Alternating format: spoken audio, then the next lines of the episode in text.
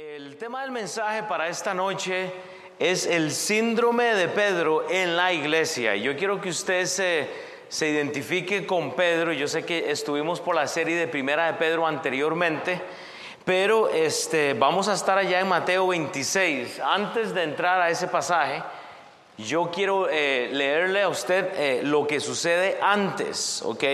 Eh, hubo un llamado anteriormente. Jesús Jesús le revela algo a Pedro que le, que le, pone triste. que es un evento, él dice, pero tú me vas a negar, pero lo que quiero explicarle a usted es que usted vea lo que va a pasar antes. Si usted va primero al capítulo de Lucas, Lucas 22 del 31 al 34. Lucas 22 del 31 al 34. Dice la escritura, dijo también el Señor, o sea, está hablando el Señor Jesús, Simón, Simón. He aquí Satanás os ha pedido para zarandearos como a trigo. Yo he rogado por ti que tu fe no te falte. Y una vez vuelto, confirma a tus hermanos. Él le dijo, Señor, dispuesto estoy a ir contigo no solo a la cárcel, sino también a la muerte. Y él le dijo, Pedro, te digo que el gallo no cantará hoy antes que tú niegues tres veces que me conoces. Entonces, solo para que usted entienda el contexto, que el corazón de Pablo, de, de Pedro, cuando hablamos de Pedro, estamos hablando de una persona, como decir en nuestra iglesia usualmente, son de esas personas que están en la iglesia. Yo creo que muchos nos... Eh, nos movemos a veces por emociones, nos movemos por revelaciones, ¿verdad? Estamos pensando en muchas cosas. Vea, Pedro quería caminar en el agua. Pedro es la persona que le corta la oreja a, uno de los soldados cuando viene a ser atacado, cuando están atacando a Jesús. O sea, Pedro le dice a él, este, Dios, yo te voy a, Jesús, yo te voy a seguir a ti hasta el fin del mundo. Y es esta persona que emocionalmente está involucrada con el Señor. Pedro ha estado caminando, ha estado este, eh, eh, eh, siguiéndole, le ha estado siguiendo cerca y al final, antes de que Cristo muera, Cristo le dice, hey, Pedro, tú me vas a negar tres veces. O sea, imagínese para usted. Y yo quiero que usted se, que usted se ponga en este momento, en esta situación. O sea, sabemos que vamos a negar a Cristo.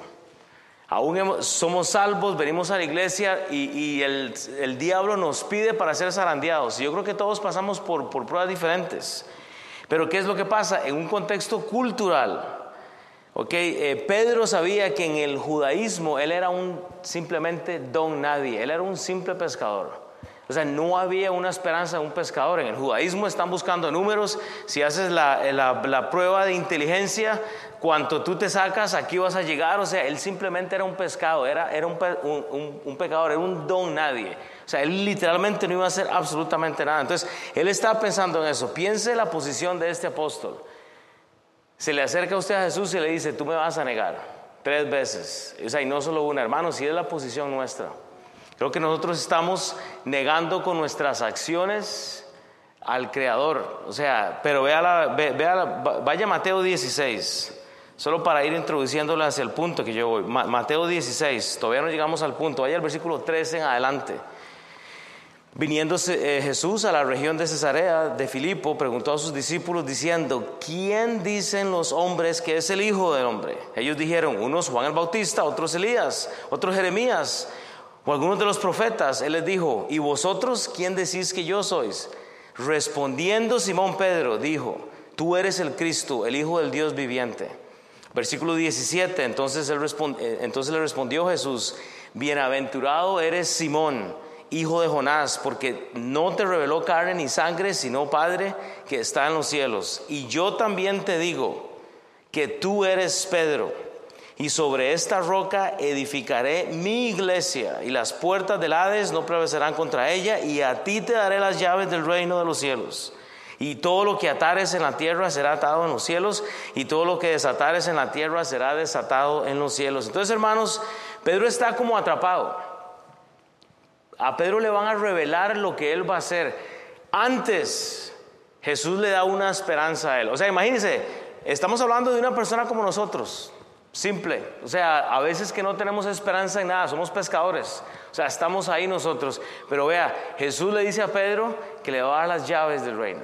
Imagínense. O sea, sobre ti voy a establecer la iglesia. O sea, imagínense la gran responsabilidad que tiene Pedro. Y hermanos, hay un síndrome que se da en nuestra iglesia día a día. Es por eso que las iglesias hay campos vacíos. Es por eso que siempre cabe más gente, porque la gente está viviendo en las emociones. Tenemos 66 libros inspirados por, por, gente, por, hombres, por seres humanos, inspirados por Dios. Y no nos ha impresionado el libro. Y ese es el problema. Para poder entender, hermanos, esto hoy tenemos que entender la salvación, pero hay un síndrome y lo que Pedro era es que era un seguidor de Cristo. Entonces, vea, para entrar en Mateo, en, el tema de Mateo, ¿ok? En, en, Mateo 26, es el tema de hoy entonces, el síndrome que nos presenta Pedro en la iglesia. Entonces, ore conmigo para que Dios nos dé un corazón para entender lo que vamos a escuchar esta noche. Y usted va a tener que eh, identificarse con Pedro o con la audiencia que está acusando a Pedro. ¿Usted creería, usted se creería capaz de negar a Cristo? Y a mí me da risa, mucha gente dice, jamás, bueno, yo creo que lo hacemos. Entonces oremos por esto. Padre Señor, gracias eh, que tú tengas la gloria, Señor, en esta noche, Señor, que seas tú el que estás enseñando, Padre, que lo que aprendamos esta noche, Señor, te, te, llene de gloria, Señor, y que podamos salir nosotros con un reto. En nombre de Cristo Jesús, oh Dios, amén. Mateo 26, versículo 69, dice la escritura, oiga, ahora sí, Jesús le revela algo a Pedro antes, te voy a dar las llaves, pero vea lo que sucede entonces. Pedro estaba sentado fuera en el patio y se le acercó una criada diciendo, tú también estabas con Jesús el Galileo. Mas él negó delante de todos diciendo, no sé lo que dices. Saliendo él a la puerta, segundo encuentro, le vio otra y dijo a los que estaban allí, también este estaba con Jesús el Nazareo. Segunda acusación, pero él negó otra vez con un juramento. No conozco a este hombre. Bueno, y no le están este, juzgando, no le están acusando, él era la realidad, ¿sí o no? Pero la tercera vez dice, un poco después, acercándose los que por allí estaban, dijeron a Pedro, verdaderamente también tú eres de ellos, porque aún tu manera de hablar te descubre. Entonces él comenzó a maldecir y a jurar, no conozco al hombre. Y enseguida cantó el gallo. Entonces Pedro se acordó de las palabras de Jesús que le había dicho, antes que cante el gallo, me negarás tres veces. Y saliendo fuera, lloró amargamente. Entonces, este, yo quiero que usted ponga la foto de Pedro. Véase usted ahí, o sea, ¿qué es lo que usted ve en Pedro? Tal vez, no sé, es una persona que está sentada en un patio. O sea, puede ser que se parezca a Pedro, yo no, no me acuerdo, en, eh, ¿verdad? no estuve en esos días, yo no puedo decir que, que conocía a Pedro, pero cuando yo me imagino la lectura que acabo de leer, yo me imagino una persona en depresión. O sea, imagínese usted que el, que el Señor Jesús, esa persona que usted ha seguido por tres años y resto, le está diciendo a usted que lo va a negar tres veces. Y Pedro, jamás voy a hacer eso. Hay un síndrome, hermanos. Quiero que ponga atención entonces esta mañana a la confrontación. ¿Ok? La confrontación. ¿Cómo confronta usted a las personas? ¿Ok? ¿En dónde está usted? ¿Ok? Piense, si usted toma notas, espero que estén tomando notas, ¿verdad? Piense cómo confronta, cómo, cómo inicia usted diálogo con una persona, porque eso es un problema. Entonces veamos Mateo 26, 69. ¿ok? Hay tres cosas que usted tiene que aprender para esta noche en cuanto a cómo articular, cómo hablar con las personas. 69 dice, Dice la Biblia que Pedro estaba sentado fuera en el patio. Hermanos, la, confrontación va a generar atención. Usted no tiene que estar haciendo nada. Usted puede estar sentado en una banca y usted puede ser confrontado por una persona. Como que no está aplaudiendo, como que no está leyendo la Biblia, como que no está buscando, como que no estuvo el martes en la oración, como que no llegó el domingo a la iglesia. La gente va a buscar una forma para confrontar. El punto es, ¿es usted Pedro? Que se molesta o es usted la audiencia que está confrontando a las personas? Porque vea, la confrontación genera atención. Él simplemente está sentado. ¿Sabe por qué genera atención? Porque él es un seguidor de Cristo. Y ese es usted. Es muy fácil cuando nosotros juzgamos a una persona, muy fácil. Pero el problema es que no, no tomamos en cuenta qué es lo que está pasando con esta persona. Déjeme decirle, Pedro estaba depresivo. en el patio. A él se le acaba de revelar que va a negar a Jesús. Él no cree esto, pero la segunda cosa dice, y se le acercó una criada. Hermano, la, generación, la, confrontación genera influencia. ¿Sabe por qué? Porque la Biblia dice que se le acercó a alguien. ¿Sabe? El hecho que usted está sentada o sentado esta mañana aquí, alguien puede acercársele a usted con el fin de simplemente confrontarle de algo que usted ha hecho, que ha dicho, que usted cómo se ha comportado, pero va a generar atención. El hecho de que nosotros estemos simplemente sentados, se le acerca a alguien y le dice, y le trae un mensaje. Vea la otra cosa, la confrontación genera cuestionamientos. Dice la Biblia diciendo, tú también estabas con Jesús el Galileo. Y ahí empieza la trama. Gerardo, tú eres seguidor de Cristo. ¿Por qué haces eso? Joel, ¿por qué te haces llamar cristiano? Tú estabas con el Galileo. ¿No nos pasa a todos? O sea, la Biblia no registra si esta mujer, esta criada, era cristiana, si era una persona no, cristiana, lo que ella sabía era que Pedro estaba siguiendo a Jesús. ¿No es la vida de nosotros? Hermanos, la confrontación se va a dar quiera usted o no lo quiera, más cuando usted está siguiendo a Cristo. Para confrontar a una persona solo se requiere estar allí donde usted está. Usted no tiene que hacer nada. O para confrontar a alguien o para que le confronten. Vemos a Pedro padeciendo en el patio. O sea, usted entiende, cuando nosotros llegamos a una persona, hey, no es, que tú eres cristiano. llegamos con la Biblia y llegamos como para tratar de impresionar con el léxico cristiano, hermano, hermana, ¿por qué no estabas aquí? Y llegamos a confrontar y se nos olvida que X persona está tal vez lidiando con algo que Dios le ha revelado. Y yo creo que todos lo hemos hecho en algún momento. Hermanos, la confrontación va a generar atención, influencia y va a generar cuestionamientos. Estamos expuestos a eso. ¿Sabe qué es la situación? ¿Sabe cuál es el síndrome? Que tenemos a uno que se llamaba Pedro, que estaba siguiendo a Cristo, pero que en aquel momento él había alejado los ojos de, los ojos de Jesús. Teníamos a uno que estaba caminando cerca con Jesús y luego temió por su especie. Hoy no, no me van a matar a mí voy a seguir a Jesús de lejos, porque eso fue lo que hizo en la crucifixión. Él estaba siguiendo a Jesús, pero de lejos. Hermanos, yo creo que todos nos vemos así, eventualmente nos vamos a ver así. A veces lo que sucede es que estamos sentados y eso influye, o sea, eh, eh, ya alguien solo para venir y, hacer una confrontación con, con, lo que estamos haciendo, de la manera que estamos viviendo, y eso genera problemas. Nosotros debemos de saber que el solo de seguir a Cristo va a generar toda la atención, toda la atención. Y, hermanos, desgraciadamente por eso no tenemos familias funcionales, porque no estamos sujetos a Cristo. Es por eso que hay espacios en las bancas, siempre, porque la gente no quiere sujetarse. Es a mi modo o al modo de nadie. o sea, ¿cuántas personas invitamos esta noche? Yo le aseguro que por lo menos 150 invitaciones y las pasamos y todo. Y siempre queda campo en las bancas. Siempre hay campo para alguien más. Pero es lo que pasa, que los Pedros y las audiencias que tenemos estamos en nuestros términos, ¿verdad? No queremos sujetarnos. La pregunta es la siguiente, ¿cuál rol estoy jugando yo entonces? ¿Cómo estoy usando yo mis palabras con las personas? ¿Estoy considerando que alguien entró y está sentado en el patio sufriendo porque tal vez la misma Biblia reveló algo y yo llegué a confrontar por una situación? Hermano, yo, yo, yo lo he hecho. Yo soy culpable, soy el número uno. A, veces uno por hacer gracia hace una pregunta o dice algo y, ofendió a alguien. Me pasa siempre. Tenemos que pedirle a Dios, hermano, no podemos asumir que porque alguien está caminando con Jesús, entonces yo tengo el derecho a, confrontarle, pero tú, tú no andabas con Jesús el Galileo. O sea, eso es lo que está pasando. Tú también estabas con Jesús el Galileo, que no eres cristiano. Y, esos somos nosotros, tristemente.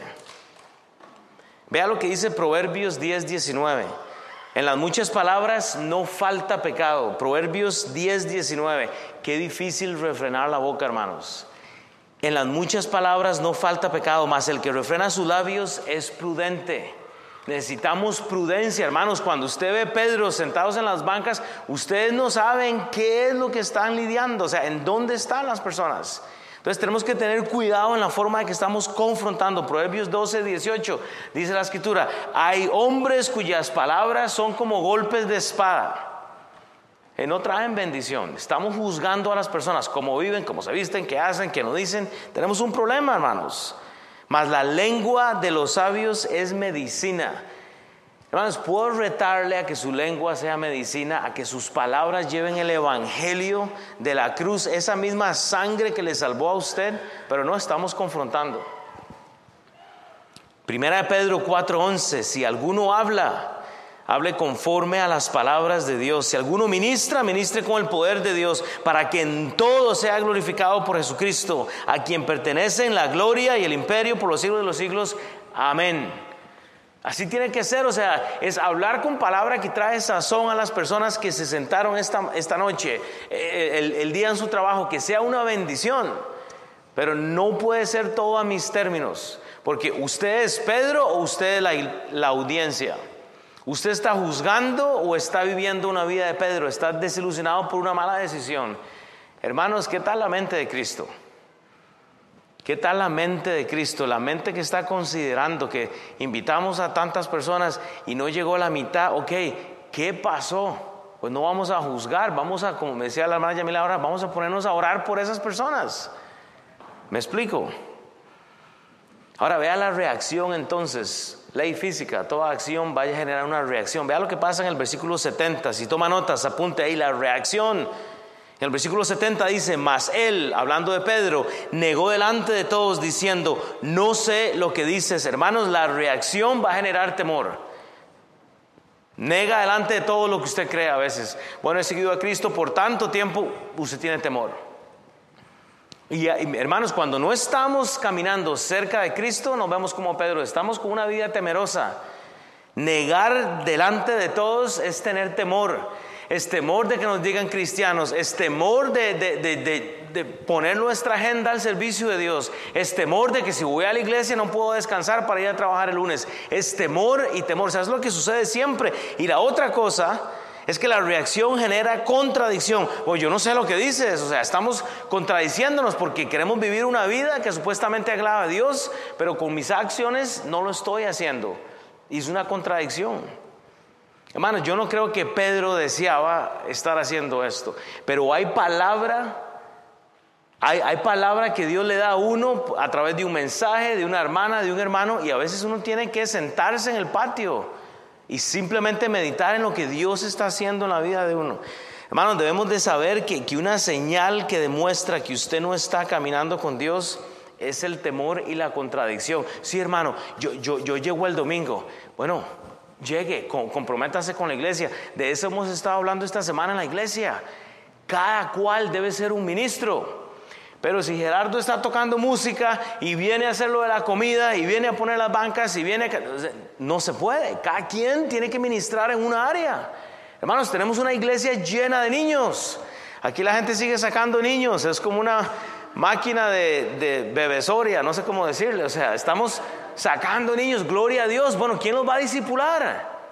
Que, que el trabajo lo tiene que hacer alguien. Cada quien tiene que ser parte de esto. Es muy sencillo, hermanos buenas conversaciones, tener cuidado en cómo nosotros estamos confrontando. Lo que debemos de considerar es el rol que nosotros estamos jugando en la historia. Es qué rol está jugando usted esta mañana, eh, bueno, esta noche. ¿Está juzgando o está jugando usted el rol de, Pedro o está usted haciendo el rol de la audiencia? Está tratando de confrontar a las personas. Vea lo que dice 2 Timoteo 2, 12, 13. Segunda Timoteo 2, 12 y 13. Si sufrimos, también reinaremos con Él. Si le negáramos, ¿qué es lo que dice la Biblia? Él también nos negará. Ahí falta una. Si fuéramos infieles, Él permanece fiel. Él no puede negarse a sí mismo. Hermanos, usted tiene que ser fiel en donde está. O sea, ¿qué, es lo que está haciendo, hermanos? Pero entonces una cosa, la, la, la confrontación lo que genera entonces, ¿sabe qué es? Es una mala comunicación. Vea la foto de Pedro, o sea, entienda por qué es que la gente niega la fe a veces. Cuando usted ve, usted puede adelantarse. Se me durmió el del PowerPoint allá, ok. ¿Qué es lo que pasa? Entra alguien en la iglesia y estamos todos así como, así como estamos esperando a que se mueve algo, o sea, se acercó usted para dar el saludo. Porque hermanos, la confrontación, cuando usted está confrontando, cuando usted está buscando a la gente que está en el patio y viendo, sabe que genera mala comunicación. Es su, su, manera de lenguaje con la forma en que usted se, se maneja a veces. Por eso, repito, las iglesias están vacías, porque no tenemos la mente de Cristo. Y necesitamos más latinos en MBT, necesitamos más latinos que, que quieran ser alabadores del Dios grande. Pero hermanos, la mala comunicación entonces es la segunda cosa que vamos a ver. Vea lo que dice Mateo 26, ahora 71. Hay tres cosas que usted tiene que entender. La mala comunicación genera una reacción. Entonces dice, ¿qué es lo que sucede? Bueno, Pedro dice, estoy sentado en el patio y llega alguien a confrontarme, no estoy haciendo nada, estoy yo como llorando por lo que Jesús me dijo, pero vea lo que pasa entonces en el 71. Saliendo él a la puerta o sea, estamos hablando de eventos, ¿ok? O sea, saliendo, entonces, la mala comunicación que se dio en el versículo 69, vea lo que hace. Él sale a la puerta. Y esto genera una reacción de la persona. De salimos, bueno, voy a ver qué hago entonces. O sea, si estoy sentado, me, me vienen a confrontar. Entonces, Pedro está luchando. Pero la otra cosa que la mala comunicación genera es división y chisme. Vea, dice la Biblia, saliendo a la puerta, le vio otra. Y dijo a los que estaban allí, si eso es lo que pasa. Vea, entra la persona, entran los Pedros, entran las personas que están luchando y esto es lo que hacemos. Ay, ¿viste aquel? ¿Lo viste? ¿Lo viste? Hoy, ¿viste cómo se vistió? ¿Viste lo que hice? ¿Viste? O sea, y estamos señalando y no hemos tomado el tiempo para invertir en una buena conversación. Hermanos, el ministro real está buscando la oportunidad para ministrar a otra persona. Estábamos orando hoy en esta mañana. Estábamos orando que, que Dios nos dé buenas conversaciones. Pero le ve otra persona y dijo a los que estaban allí, ni siquiera va a confrontar a Pedro, sino que busca a los que están alrededor para apuntar a lo que Pedro está haciendo. Usted ve eso un problema. Es muy común. Lo estamos haciendo siempre. Y no digo que es algo intencional, pero yo creo que el ser humano está comentando siempre, estamos pensando en esto. La otra cosa que la mala comunicación genera es una mala exhortación, porque vea lo que dicen. También este estaba con Jesús en Nazareo. Ah, ahí está el que se dice ser llamado cristiano otra vez. Entonces, no sabemos exhortar, repito, entienda el contexto de Pedro. No todos tenemos la bendición o la dicha de haber tenido una semana, digamos, decente. Hay gente que viene con una agenda cargada y lo que nosotros estamos buscando es cómo apuntamos a las personas. Hermanos, tomando en cuenta los versículos anteriores, nosotros pudimos observar que Pedro estaba sentado, literalmente, él no está haciendo nada. Y alguien llega, hermano, y eso nos pasa a nosotros. Ahora vemos cómo la movilización de esta persona genera otra cosa. Bueno, estoy sentado en el patio, voy a meterme en la iglesia, voy a ver qué hago, voy a ver cómo lo hago, voy a ver qué digo. Y entonces se mete alguien en la iglesia, se mete alguien a hacer algo y estamos criticando también lo que está haciendo. Y esto aleja a las personas, es mala comunicación, porque no, no queremos invertir en las vidas de las personas. O sea, seamos sinceros, ¿cómo quiero yo que llegue gente a la iglesia si no estoy pasando tiempo con ellos fuera? Pero es que estamos diciendo esto, vea, vea, como algo así es, es lo que los cristianos decimos. Bueno, como no viene a la iglesia, yo no me relaciono con ellos. Y entonces, ¿cuál es la mente de Jesús? O sea, ¿en dónde está el corazón de Jesús? Jesús tenía un grupo de los doce, pero fuera de eso habían otras relaciones. Jesús está retando a las personas. Esa tiene que ser la mentalidad nuestra. Pasa lo mismo en nuestros días. Literalmente. O sea que un comentario mantiene a personas fuera. Ahora, hay una diferencia en cuanto usted tiene una situación donde usted está apuntando a lo que dice la Biblia y la gente se molesta. Usted no puede hacer nada. Vamos a decir lo que la Biblia dice, punto. O sea, eso no lo vamos a negociar. Mas, sin embargo, tenemos que tener el corazón de Jesús, esa mente de Jesús. Hermanos, vea lo que dice Levítico 19, 16. Desde el Antiguo Testamento, esto de la lengua, esto de estar apuntando con la gente, o sea, está condenado. O sea, Levítico 19, 16, no andarás chismeando entre tu pueblo, no atentarás contra la vida de tu prójimo, yo Jehová. Es simple, pero yo creo que nos prestamos para esto y participamos. Y hay, y hay a veces contexto, hermano, o sea, entra alguien por la puerta y estamos pensando ¿Qué, es lo que me conviene a mí? ¿Qué es lo que yo quiero decir? O sea, tenemos un problema, hermanos. Proverbios 20, 19. El que anda en chismes descubre el secreto. No te entremetas pues con el suelto de lengua.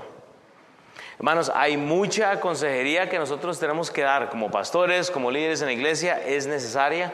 Y yo lo digo siempre, hay gente que no va a tolerar, que no va a aguantar que uno pues dé un consejo bíblico. Pero la parte que nosotros tenemos que entender en el contexto bíblico es que eh, también tenemos Pedros en la congregación. Es gente que ha entrado con alguna carga, con alguna cosa que está lidiando y nosotros queremos juzgar la situación. A mí me pasó desde, joven, porque mi apariencia no era la, la, más correcta cuando estaba creciendo, nadie quería invertir en mi vida. Bueno, ¿a dónde me fui? Al mundo. No tenía deseo de estar en una iglesia.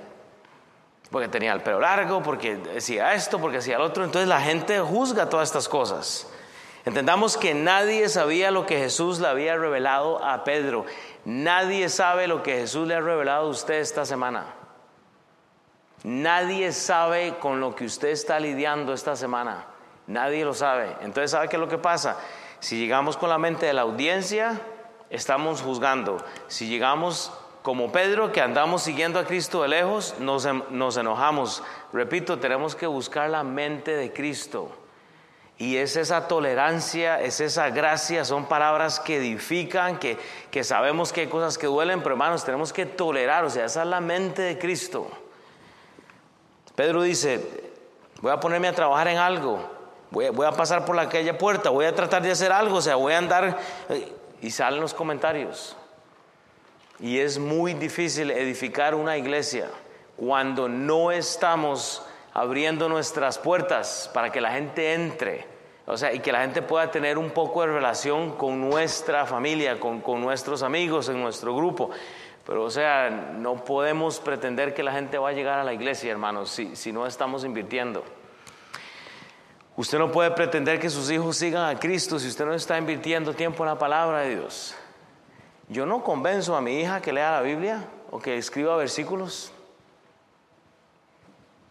Ellas lo están haciendo. Pero yo, yo no quiero que mi Cristo sea el Cristo de ellas. Yo quiero que el Cristo de ellas sea el Cristo.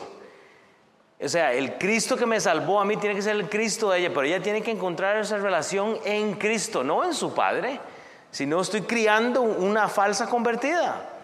Pero hermanos, cuando los hijos están viendo padres que están literalmente entregados a la causa de Cristo, ahí cambia todo, o sea, ahí cambia absolutamente todo.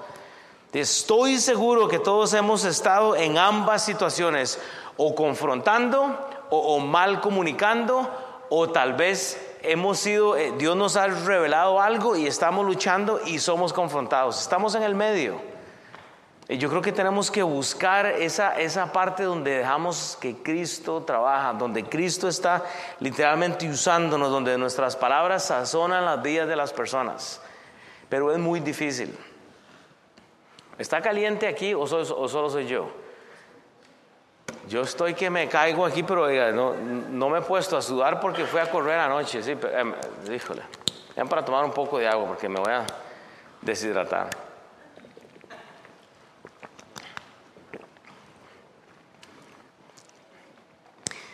Yo soy culpable de este síndrome. Yo estoy seguro que cada uno de ustedes ha sido culpable tal vez en algún momento. Bueno, nosotros estamos creciendo hijos, estamos eh, teniendo relaciones con las personas, hermanos. Hay mucho, hay mucho que nosotros debemos de poner a los pies de Cristo para que nuestra confrontación sea con sazón, o sea, que sea algo que llena a las personas. Ve, aquí tenemos muchos casados. O se van a casar o no sé, hermanos, si, si, si todo lo que usted hace es confrontar y, comunicarse de la forma que usted cree, usted está dividiendo su matrimonio, está dividiendo el corazón de sus hijos, está dividiendo la gente que está en su trabajo. Usted no puede tratar a todas las personas como va a tratar a, las mismas. usted no puede. Ah, ahí está el cristiano. ¿Viste? Ahí está sentado. Pero hermanos, cuando usted tiene una relación con alguien, eh, yo, veo aquí a Jera siempre, yo le digo a Jera lo que me da la gana.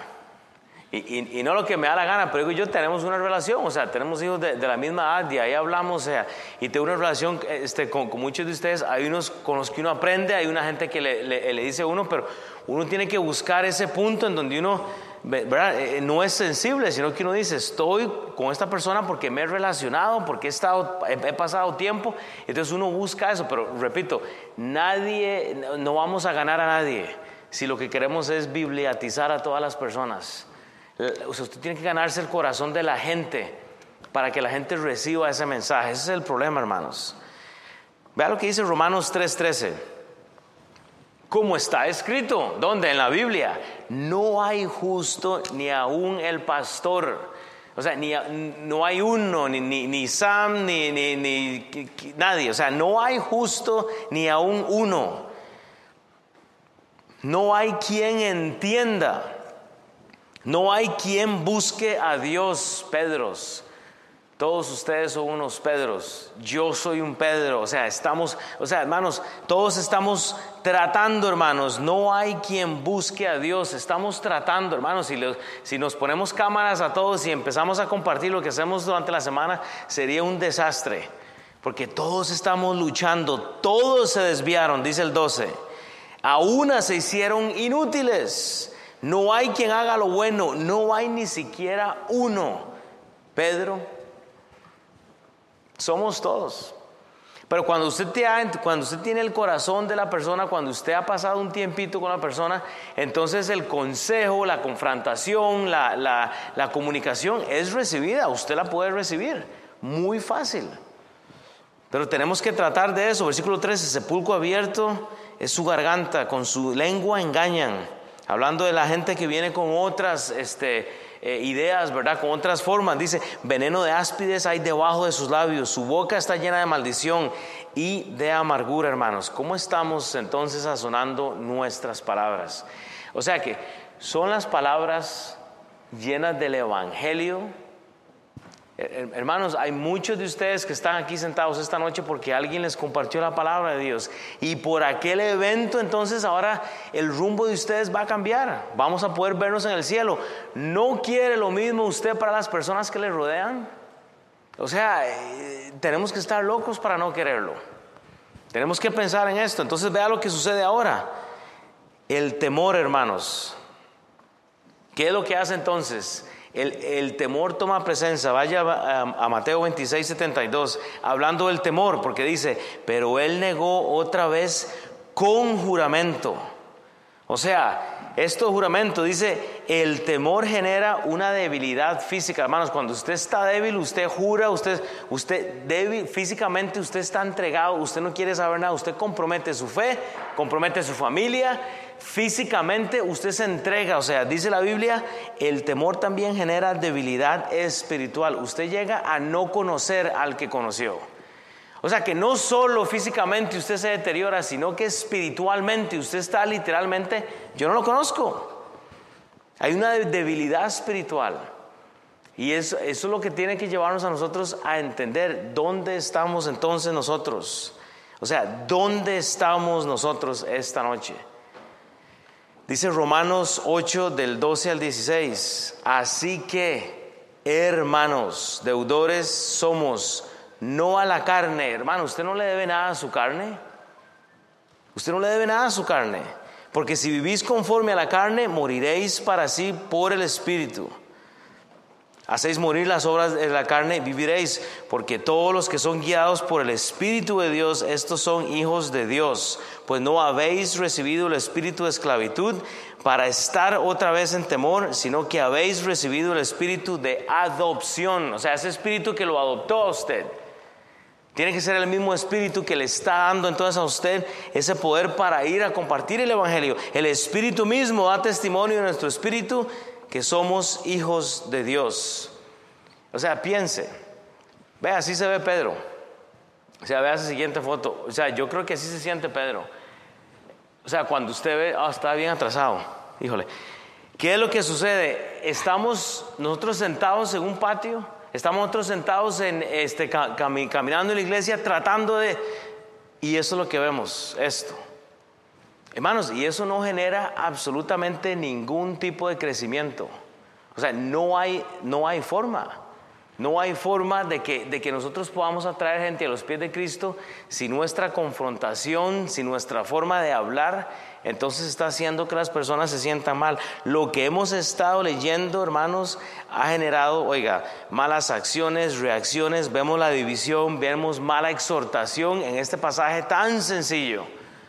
Porque eso sí, cuando hablamos de la negación de Pedro, nos quedamos en que él no negó, pero hay que ver el contexto. O sea, esto iba a pasar, tenía que pasar. Pero Pedro está en un lío, o sea, vemos un hombre que está siguiendo a Jesús y se aleja por el temor. Físicamente está entregado, está lejos, espiritualmente lo niega. Él está tratando de preservar su, su especie, diría yo. Bueno, es que esto tiene que pasar, es que el Mesías tiene que morir, entonces voy a seguirlo yo de lejos. Bueno, yo ya soy salvo, entonces lo voy a seguir de lejos, que no se metan conmigo porque queremos preservar nuestra especie, queremos preservar algo de lo que tenemos físicamente. Entonces estamos débiles. Pedro tenía que morir, pero él tenía que morir a sí mismo antes de poder haber entrado al reino de los cielos. Hermanos, el hecho de que digamos que somos cristianos no significa absolutamente nada. Las, acciones van a revelar realmente lo que nosotros somos. ¿Usted se dio cuenta de todo lo que pasó en esta semana? Con los jóvenes en su campamento, con, con los niños. O sea, usted no tiene idea de lo que Dios está haciendo en esta iglesia con nuestros jóvenes. O seguro tienen idea, estoy seguro. Pero hermanos, eh, o sea, los niños no se educan solos. Eh, yo, yo, o sea, ¿me entiende? Hay que, nosotros tenemos que promover eso, pero Dios está utilizando a esta iglesia para muchas cosas buenas. Nosotros tenemos que, nosotros tenemos que participar en esto. Si nos duele poner tiempo, entonces ¿a dónde vamos, hermanos? Pedro tenía que morir. Acá ahora es donde entra la parte final del mensaje y es la parte cultural. Y esa es una parte que choca mucho. Es una mala asunción. Es una mala asunción. Y es ahí donde vemos, vea, hermanos, cuando usted predispone su mente a que porque una persona se ve morenita es latino o es latina, o cuando la gente habla de una forma es algo o es la otra, hermanos, usted se está metiendo en problemas porque usted no está dejando que Dios trabaje. Pero vea lo que pasa entonces en el último punto, porque aquí terminamos con una mala asunción. Entonces, vea, en el versículo 73, piensen esto, un poco después, Acercándose los que por allí estaban, dijeron a Pedro, verdaderamente también tú eres de ellos. Pero vea lo interesante, porque aún tu manera de hablar te descubre.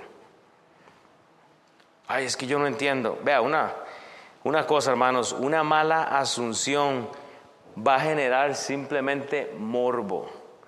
Cuando usted escucha el acento de una persona, mira, este será de allá, será de aquí, de dónde viene, y, empezamos a... ¿Me entiende? Llegamos con, como asumiendo algo y a veces lo que hacemos es ofender a la persona porque los encasillamos. Hermanos, una mala asunción genera un mal juicio porque aún tu manera de hablar te descubre. Saben, el hecho que una persona camina con la Biblia no quiere decir que es cristiano. El, hecho que una persona camina con una, que, dice amén no quiere decir que sea hermano. No asuma que sus palabras sean palabras llenas de sazón, que están retando a las personas. Pero ¿sabe qué es lo que pasa? Vea, Pedro entra y ahora tiene otra persona que lo está confrontando por la manera en, en la cual él está hablando. ¿Y sabe lo que sucede? Se molesta porque él sabe que no está caminando con Cristo. Repito, hermanos, cuando usted tiene el corazón de la persona, cuando usted está pasando un tiempo con la persona, esta conversación no tiene que darse. Acercándose los que, los que por allí estaban, dijeron a Pedro, verdaderamente también tú eres de ellos, porque aún tu manera de hablar te descubre. Usted no sabe, pero ¿sabe qué es lo que pasa? Que usted quiere asumir que alguien es hijo de Dios porque dijo amén. Usted quiere asumir que una persona está bien porque está sentada en una silla y está tranquila. Usted no sabe si esa persona va a ir al cielo o no, pero no, no, no tenemos una mente evangelista, sino que nos vamos por lo cultural. Ah, entró a la iglesia, es cristiano. No le hablo porque ya va para el cielo. No funciona así, hermanos. En la iglesia día a día tenemos Pedro sentados. El problema es que usted no quiere invertir en las personas. Entonces usted asume que son de Envity o, de la iglesia y usted no quiere entonces pasar tiempo.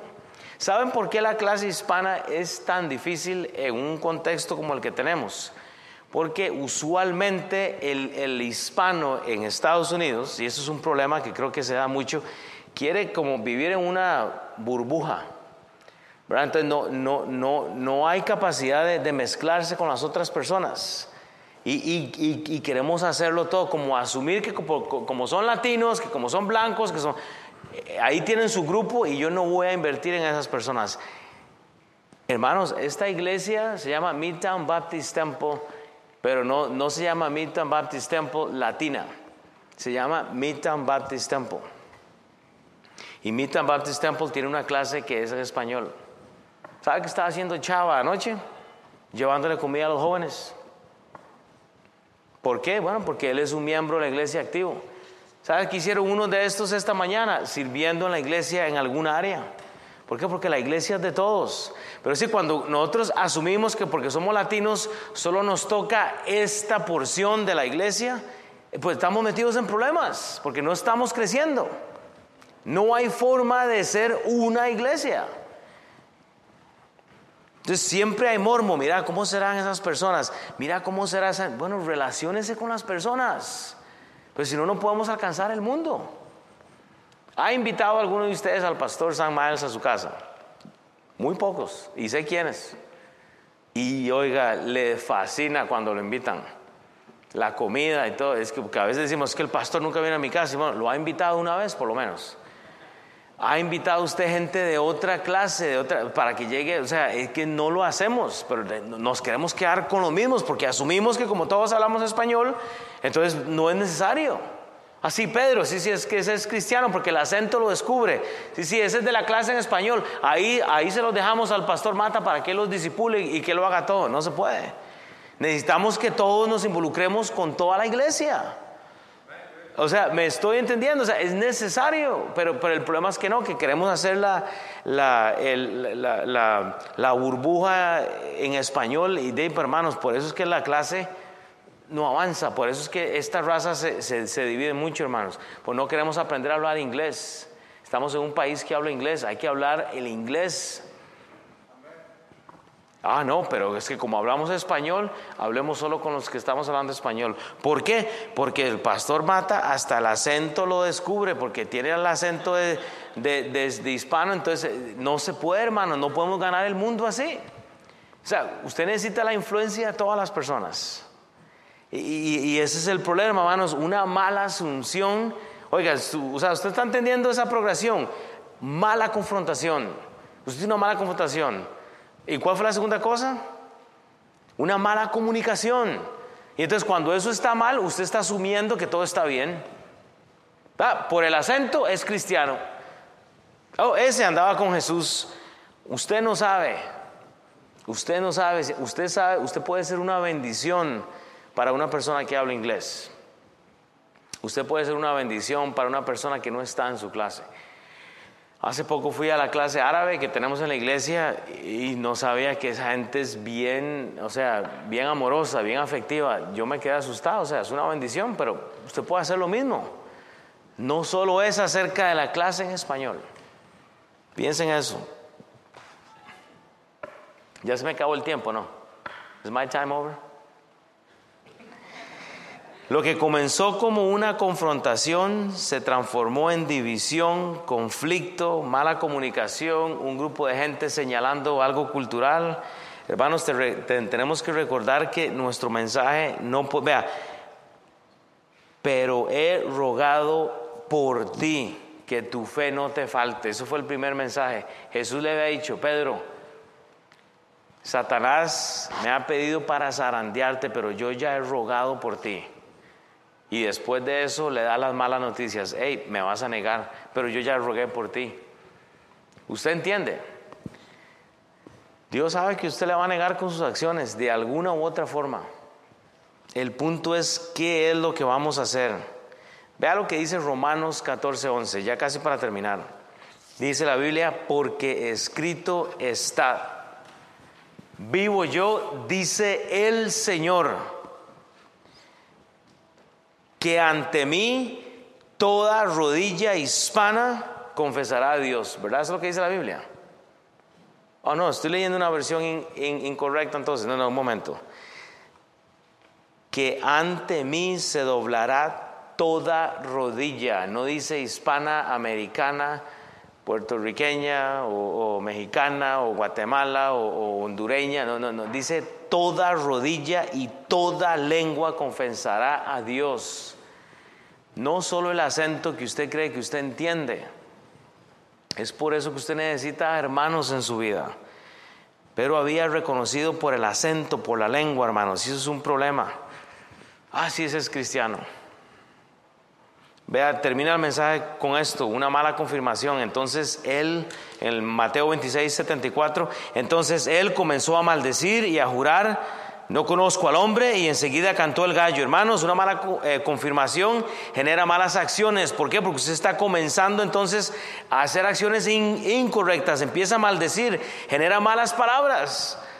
No conozco al hombre, genera una negación de Cristo y empieza a jurar, genera un mal testimonio. Usted no tiene que estar jurando, o sea, genera muchas cosas, son malas palabras, hermanos. Y el pasaje termina con esto, entonces, en el, bueno, piensen en esta cosa, nada más, hermanos. No confirme lo que ya está confirmado en su vida. Camine con la mente de Cristo. Piensen en esto, o sea, no permita que las malas acciones, las malas palabras, eh, los malos juramentos, el, el, testimonio niegue a la persona de Cristo en su vida. No lo permita. Porque es que eso es lo que sucede. Usted no quiere una mala confirmación. Ya la Biblia nos ha confirmado que no hay ni uno bueno. No hay ni uno. Entonces, ¿qué estamos haciendo? No permita que esto sea lo que, lo que está generando fruto en su vida. Te tiene que ser otra cosa, hermanos. En el versículo 75, entonces Pedro se acortó de las palabras de Jesús que le había dicho, antes que cante el gallo me negarás tres veces y saliendo fuera lloró amargamente. Entonces, ¿qué es lo que sucede aquí, hermanos? La verdad de la palabra de Dios nos ayuda a que a memorizar, hermanos. Si usted está en la palabra de Dios siguiendo a Cristo, ¿qué es lo que pasa? Pedro se acordó. Hermanos, cuando usted está memorizando la escritura, usted se acuerda de palabras que lo acercan a Cristo. Y eso usted tiene que acordarse la Biblia. No, pero para aprenderse canciones, facilísimo, ¿verdad? Pero la palabra de Dios, jamás. La verdad de la palabra de Dios nos ayuda a memorizar. Usted se va a acordar de la palabra de Dios cuando usted está en la palabra de Dios. Punto. ¿Qué es lo que las palabras generan? Sentido, o sea, nos dan entendimiento, hermanos. La palabra de Dios, número dos, nos ayuda a entender. Hay gente que no puede leer la Biblia, ¿sabe por qué? Porque no entienden las palabras, porque no están relacionándose con la Biblia. ¿Usted entiende el problema de eso? Que usted no puede tener una dependencia de su pastor, no, usted tiene que depender de la palabra de Dios. Pastor, es que no entiendo esta palabra. Bueno, búsquela en el diccionario. Y, no, y no que no podemos preguntarnos, pero híjole, usted va a conocer las palabras cuando usted está en la palabra de Dios, cuando usted está caminando con Cristo. La palabra de Dios nos ayuda a recordar el contexto. ¿Qué es lo que hace Pedro? dice que él, dice que él se acuerda lo que Jesús le había dicho tiempo pasado. Hermanos, ¿usted sabe lo que la Biblia dice? Por lo que usted había leído anteriormente. Es el contexto, pero si usted no lee, usted no se puede recordar lo que había para usted el día de ayer. y la semana anterior y la semana anterior, o sea, usted está perdiendo toda la bendición. Y saliendo fuera lloró amargamente. Hermanos, la palabra de Dios nos ayuda a quebrantarnos. Usted necesita el quebrantamiento en su vida. Pero no el quebrantamiento que viene por su pastor o por el vecino, no es el quebrantamiento de la palabra de Dios. Hermanos, vea, voy a cerrar con esto. Las palabras que usted tiene que enviar, ¿sabes cuáles son? Son las palabras del Evangelio. Sazonen su, su mensaje. Dice Romanos 5:12, por tanto como el pecado entró al mundo y por un hombre, por el pecado la muerte, así la muerte pasó a todos los hombres por cuanto todos pecaron. Todos hemos pecado, no hay ni uno solo bueno. Usted necesita que el mensaje de Cristo llegue a todos, no solo a algunos. Y la manera que está establecida para los hombres, que muera una sola vez y después de esto el juicio. Usted va a enfrentar un juicio. Apocalipsis 20:15 igual. Y ¿Qué es lo que dice? Dice, y, y el que no se haya inscrito en el libro de la vida, el que no se haya inscrito en el libro de la vida, será lanzado al lago de fuego. No sé si le preocupa a usted eso. Esas son las palabras, esa es la conversación que usted tiene que tener con el mundo, es llevar a la gente el evangelio de las buenas nuevas. No, no, no, lo que usted piensa. Efesios 2, 8, 9. Porque por gracia sois salvos. Es por la fe del Señor Jesucristo. Es por lo que Cristo hizo. No por lo que usted hizo, lo que usted puede hacer. Y esto no de vosotros, pues es don de Dios. No por obras para que nadie se gloríe. Pero queremos gloriarnos del trabajo nuestro.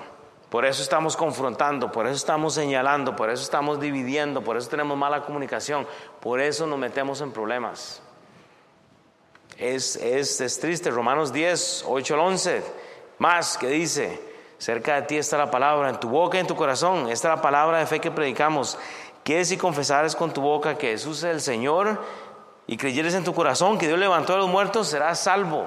Pero necesitamos alguien que predique, hermanos, porque con el corazón se crea para justicia, pero con la boca se confiesa para salvación. Parece que hoy estamos todos en, en familia, creo que los conozco casi a todos, no sé, a una par de personas tal vez, pero pensemos que este debe ser el mensaje nuestro, es el mensaje del Evangelio. No hay nada que yo pueda hacer, hermano, no, no confronte, no, no divida, no, no mal comunique, use la mente de Cristo, hermano, o sea, piense. Por la escritura dice, todo aquel que en él creyere no será avergonzado. Ese es el mensaje. Ese es el mensaje. Y no tengo más palabras, hermanos. Yo quisiera que en unos meses, cuando volvamos a hacer esto, haya más gente. Pero eso va a depender de todos. Eso va a depender de cómo usted está confrontando a las personas. Hey, aquí está una invitación. Llega el domingo a las 5 pm. Arrepiéntete. Hermanos, usted está aquí hoy sentada y sentado porque hay alguien que ha estado invirtiendo en su vida. Yo estoy seguro. Usted está sentada y sentado hoy aquí porque hay, alguien que le ha hecho una llamada, hay alguien que lo le ha considerado. ¿No quiere lo mismo usted para esas personas? Porque yo le voy a decir, para mí es muy fácil sentarme con Chava a comer, con Carlos y Amile. Un día estos me, me invitaron ya a la casa y no les voy a usar el día, pero me van a invitar a comer Yamile y no sé qué me va a hacer, pero va a ser rico. Pero eso usted lo que usted necesita invitar gente a la casa para que e, ese mensaje penetre. Entonces, vea, lo que aprendimos esta noche, entonces, solo usted quiere ponerle, eh, eh, tomar una foto o algo, pero en el versículo 69 aprendimos la confrontación. Nos lleva a una reacción, versículo 70, y una mala comunicación. Es el versículo 71 con una base en el temor, versículo 72, y una mala asunción, 7.3, y confirmación, hermano. No permita que lo malo se confirme en su vida. Ya, ya la palabra de Dios nos ha condenado.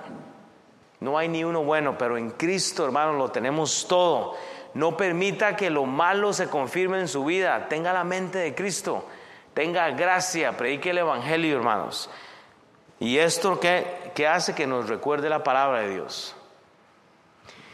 Esté orando. Hermanos, esta clase es de todos. Entonces esté orando y esté pensando, ¿a quién puedo traer a la iglesia? ¿Con quién puedo relacionarme yo para que realmente esté en la iglesia? Entonces yo voy a orar y voy a permitir que Mau cierre, para ir a traer a los chiquitines arriba. Padre Dios, gracias por esta noche, Señor. Gracias por todas las personas, Señor. Eh, parece que pues nos conocemos, Señor. Es, un privilegio realmente estar acá. Dios, eh, que tú uses este mensaje, tal vez algo de esto, Señor, para que podamos llevarlo a la casa para que podamos invitar a las personas, Señor, a tener gozo, Señor, que uno más, Señor, pueda ser salvo, Señor, eventualmente, Padre. Pero te damos toda la honra y la gloria, Señor, por lo que tú estás haciendo. Y Padre, que tú te sigas moviendo en esta clase, Señor, poco a poco, Padre. Eh, si tú nos das 100 personas ahorita, no podríamos.